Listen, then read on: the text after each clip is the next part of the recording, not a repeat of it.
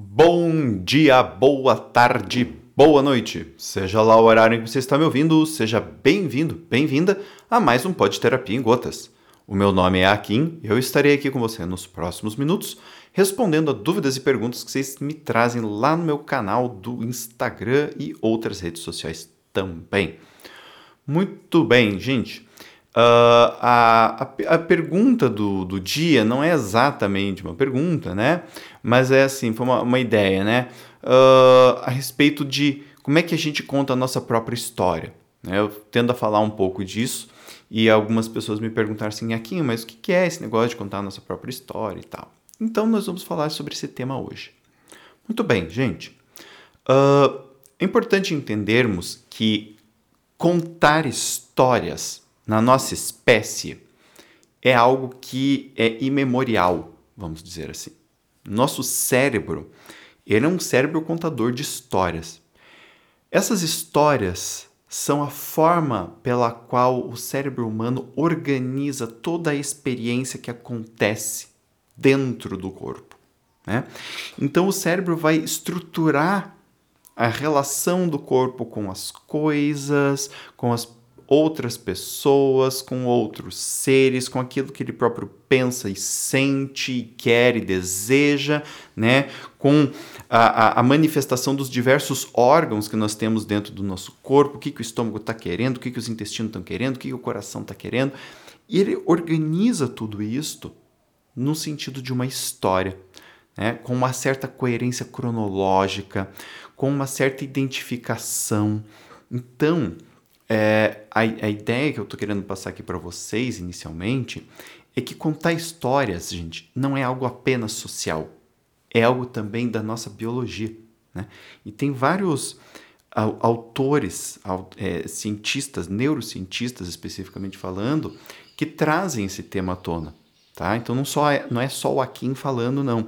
É, Jack Panksepp, o, o próprio Antônio Damasio, é, o Ramakandran, é, são vários autores que eles falam sobre este cérebro contador de histórias. Né? Tem um livro que, se eu não me engano, é o The Telltale Brain, que, obviamente, como é um livro muito bacana, não tem em português. Né? É, mas, enfim, se eu, se eu não me engano, é esse o nome do livro. Eu, pelo menos, não encontrei em português ainda, né? neste momento em que vos falo. Mas, enfim, né? Uh, são vários autores que falam sobre essa estrutura. Qual é a ideia trazendo um pouco mais do ponto de vista da psicologia. Todos nós temos uma história que se contamos. O ponto é, como que a gente aprendeu a contar essa história? Porque de um lado, nós temos a biologia, ou seja, nosso cérebro já tem essa propensão e ele organiza as coisas desta forma. Mas de outro lado, nós também temos a interação com os outros. Então, a história que eu me conto é a minha história mesmo? Ah, essa é uma pergunta interessante. Né? É, é, até no, no, no, curso que eu, que eu lancei, a gente tem um módulo que a gente fala bastante sobre isso. Né? É porque essa ideia, gente, é muito importante. Boa parte da nossa história, boa parte de coisas que nós afirmamos sobre nós mesmos, nos foi contada, por exemplo, por pai, por mãe, por irmão, por tio, por tia e reflete muito mais a percepção deles sobre nós do que aquilo que nós somos de fato. Por exemplo, se eu sou uma pessoa mais atlética, né? Uh, que não é o meu caso, mas se eu sou uma pessoa mais atlética, né, com, com uma consciência corporal maior, com desejo de movimento, e eu nasço numa família de pessoas mais intelectuais, pessoas mais sensoriais, que captam mais as percepções do mundo, leem muito, são muito voltadas à arte, eu posso, entre aspas, ser discriminado pelo meu jeito de ser. Eu posso ser chamado de impulsivo porque eu gosto mais de movimento do que de reflexão. Eu posso ser é, taxado como preguiçoso porque eu gosto mais de fazer coisas esportivas do que de ler, por exemplo. Né? E muitas vezes uma família como esta pode estar descartando, vamos dizer assim, um atleta olímpico ou um atleta de algum tipo de modalidade esportiva, né? Por quê? Porque ele é diferente. Então, eu estou dando um exemplo assim bem extremo aqui para ficar bem claro, né? É óbvio que isso, isso que eu estou falando acontece em todas as famílias, né? É, por quê? Porque os filhos vão ser avaliados de acordo com a percepção dos pais, né? Ai, que linda, né? Ela sempre foi um bebê sorridente, sempre foi um bebê muito chegado em todo mundo, né? Isso é o pai e a mãe falando. O que esse bebê de fato estava percebendo, sentindo, desejando quando estava dando um sorriso, né? Talvez nem o bebê soubesse. Mas é isto que chega. E eu recebo esta informação. Então, bom, eu sei que eu sou isto. Muito de quem somos, gente, foi nomeado não por nós, a partir da nossa experiência, mas pelo outro, vendo a gente e nos nomeando a partir da experiência dele próprio. Perceber isso é muito chocante para muitas pessoas e muitas delas relutam muito contra isso. Eu fui uma delas, né? Achava que não, eu era a pessoa que fazia minha própria história, né? E depois, quando eu fui começar a me tocar, eu falei: Jesus, é verdade, olha só, né? A gente começa a se tocar de umas coisas assim que dão uma sacudida na gente, especialmente com características que nós temos. Às vezes a gente percebe que não é tão forte quanto a gente acha que era. Às vezes a gente percebe que não é tão burro quanto nos disseram que a gente era. E às vezes a gente percebe que nós éramos simplesmente diferentes de pai e mãe em relação a alguns quesitos. Mas esses quesitos eram tratados como algo ruim em nós. Porque teu primo faz diferente, porque tua prima, porque o Beltrano, filho de não sei quem, é diferente, né? E muitas vezes as pessoas entendem isso como defeitos pessoais, quando na verdade são apenas características que eram diferentes e que não os pais ou os cuidadores não sabiam como lidar com essa característica.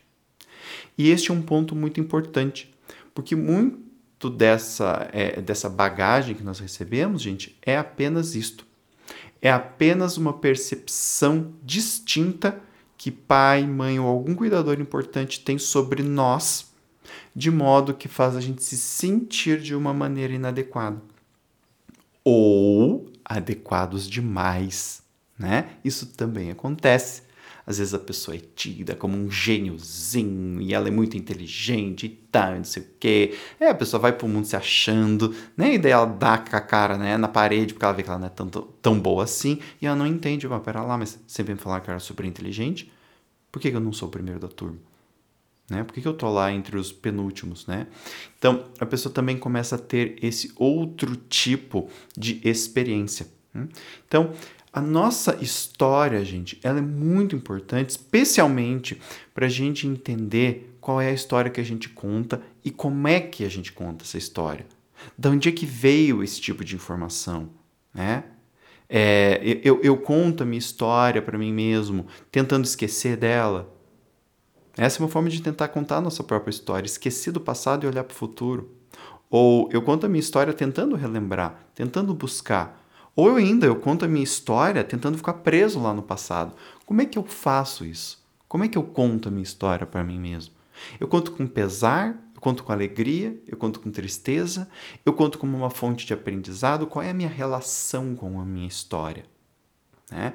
Esse é um ponto muito importante porque a nossa história, por mais dolorosa que seja, é, ela nos traz informações importantes que nos ajudam a ser quem somos e também a poder fazer as mudanças que são realmente necessárias para nós mesmos. Tá? Muito bem, gente. Este era o que eu queria trazer para vocês hoje. E se vocês gostaram ou não gostaram, eu peço um feedback de vocês. Vocês podem dar esse feedback me achando lá no meu site www.aquinneto.com.br e lá no site você vai ter acesso a todas as minhas redes sociais o Twitter, o LinkedIn, o Facebook e o Instagram. E através de lá, você vai poder entrar em contato comigo, falar quem gostei, não gostei e ainda me dar sugestões do que vocês gostariam de ouvir aqui nos podcasts, tá? Por favor, me mandem sugestões, porque esse canal é feito para você e suas dúvidas emocionais, psicológicas, existenciais.